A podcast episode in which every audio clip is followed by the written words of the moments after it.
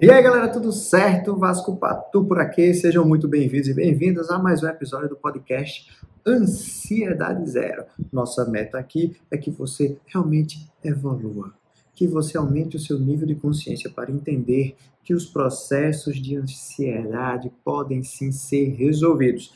Toda vez que eu falo de ansiedade aqui, galera, não é ansiedade normal, aquela emoção que te mantém em alerta quando necessário. Eu estou falando dos transtornos de ansiedade, aquilo que não deve se repetir na tua vida, aqueles sintomas, aqueles transtornos do pânico, transtorno de ansiedade generalizada. Eu estou falando disso aí, galera. Insônia crônica, resolver essas paradas. Eu sou terapeuta PhD neurobiologista e a minha meta é te mostrar que é possível. E hoje, hoje nós vamos falar de navegação. É o que, meu irmão? É exatamente. Vocês vão entender. Navegar. Na minha concepção, fazendo realmente uma metáfora, a vida é como se fosse o um mar. E a gente precisa navegar nesse mar. Mas entenda, o mar tem as suas próprias tempestades, os seus momentos de calmaria e quem está tocando ali, quem está realmente navegando o barco, que é você, o capitão desse processo, você precisa entender que a adaptação é a lei. Você não controla o que o mar vai te, vai te mostrar naquele momento. E você navega, você desvia, você para, às vezes você volta, às vezes o caminho é mais longo, mas saca que existe a navegação, o fluir, o se adaptar, o evoluir com o tempo. Esse é o tema. Quando a gente resiste à tempestade, a tempestade dá porrada na gente. Esse é o tema. E o processo ansioso vem muito dentro dessa resistência, né? daquilo que nos faz sofrer e a gente acaba não se adaptando. Então, a nossa meta é evoluir, sincronizar com aquilo que a vida está nos mostrando naquele momento, para que a gente consiga se adaptar da melhor maneira e fluir junto com essa informação. A vida é o mar. O mar tem os seus desígnios, muitas vezes sem a gente ter noção. O caminho, a gente até percebe qual é o caminho. Você não tem um caminho traçado? Você já sabe mais ou menos onde você quer chegar? Você já sabe como é que você vai fluir? Beleza, tudo certo, tudo maravilhoso. Tá tudo dentro do planejado, no traçado. Existe o mapa marinho. Existe, eu quero chegar na China. Beleza, você já sabe a rota. Você já passou várias vezes mas você tem até como entender as possibilidades de tempestade. Você nunca vai saber o tamanho da tempestade. Nunca vai saber. Você nunca vai saber. Você vai ter que parar um pouco e esperar até o mar ficar mais calmo. Isso a gente está falando da vida. E você fluir depois. E se você anda, se esforça, força o seu motor natural e as ondas te jogam para trás? Você, você precisa continuar fluindo, se adaptando, evoluindo, sincronizando com o balanço, entendendo como você vai entrar na onda. E aí é na onda do mar? É, mas é na onda da vida também. Entenda que a vida vai te mostrar vários e vários caminhos que você não estava planejando, desafios que você acredita que não pode ultrapassar, mas aquilo está acontecendo porque deveria acontecer e a gente não tem controle sobre isso. Cabe a nós nos adaptar e prosseguir. E a gente prossegue da seguinte maneira: dentro de cada um tem uma força, muitas vezes completamente esquecida, que se chama a força do renascimento. Todos os dias, todo santo dia, você tem uma grande oportunidade de nascer de novo. Na minha concepção, toda vez que você abre os olhos pela manhã, você se posiciona no momento de eu comecei de novo. eu tive outra chance. Agora você precisa aumentar o seu nível de consciência para olhar para o dia anterior. Aquelas tempestades que você viveu, aprender com elas e não repeti-las. Não repetir os comportamentos que te fizeram sofrer. Não repetir os comportamentos que fizeram você se sentir mal. Não repetir os comportamentos que fizeram realmente os teus sintomas te devastarem, desgastarem e você se desesperar. Lembre, você renasceu naquele momento. Você renasceu quando abriu os olhos. Agora é hora de fazer as melhores escolhas. Você pode simplesmente abrir os olhos e escolher onde vai focar. Você pode abrir os olhos e escolher onde você vai jogar toda a sua energia de recomeçar. Porque todos os dias é uma, uma oportunidade de recomeço. Você tem dentro da sua essência o que você é. Você renasce. E o que é que você deve nutrir? Olha para dentro, olha para os melhores sentimentos. Deixa aí as dores. E eu digo deixa aí, não é negar essas dores. É realmente respirar, entender aquilo que você controla, entender aquilo que você precisa se adaptar e nutrir os bons pensamentos, nutrir os bons sentimentos. Quando você nutre a sua alma, você começa a enfrentar os seus desafios de se conhecer. Lembre que o grande desafio da sua vida é você conhecer você mesmo. Você mesmo. É você olhar para dentro e entender: eu sei das minhas limitações e eu preciso vencê-las a partir do conhecimento. E aí você pode chamar de autoconhecimento, mas ninguém é mais capaz de, do que você de conhecer a você mesmo.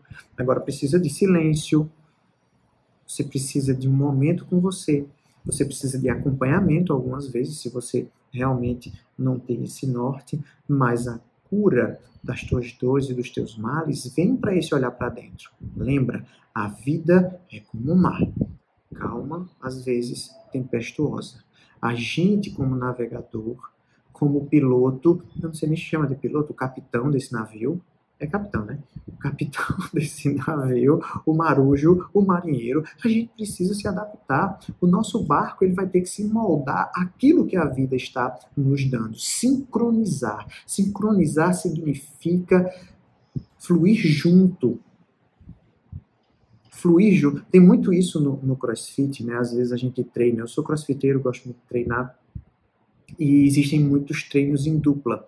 E Geralmente, alguns treinos desafiadores é quando você vai para a barra, por exemplo, né, fazer barra fixa, né, se pendurar e puxar, ou então tem um exercício que sincronizado é muito difícil, que você tem que, é, pendurado na barra, é, tocar o pé na barra. Você segura com as mãos na barra e depois você joga com força o pé até o pé chegar na barra.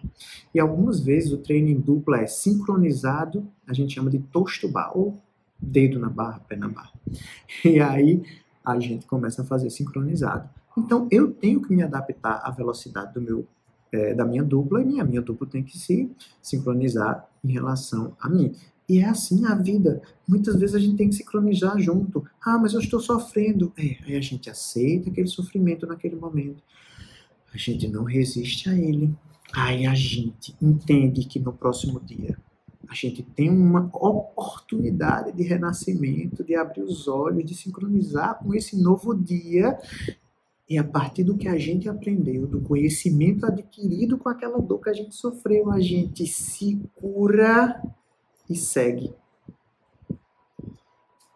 Não se cura de dores tentando evitá-las.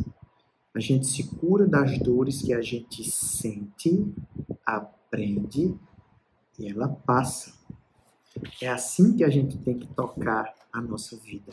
E quando eu falo da importância do silêncio, é porque sem esse silêncio, sem a respiração, sem o sentir realmente, você vai sempre se jogar nos medos, inseguranças, incertezas, porque você vai estar alimentando o mesmo padrão que você vem alimentando todos os dias você vai alimentar o mesmo padrão que vem te travando diariamente. E é disso que você não precisa. Você hoje precisa de silêncio. Você hoje precisa de respiração consciente para entender onde você vai jogar sua energia, onde você vai, onde você vai jogar tu, o teu foco. Todo processo ansioso é como se a gente desse atenção a uma dor profunda, aos nossos piores pensamentos, aos nossos piores sentimentos. A gente fica jogado nessas dores. E simplesmente respirando conscientemente, você vai entender se é preciso alimentar aquilo ou não. Conscientemente você sabe que não é preciso, não é necessário, não é importante, não te ajuda.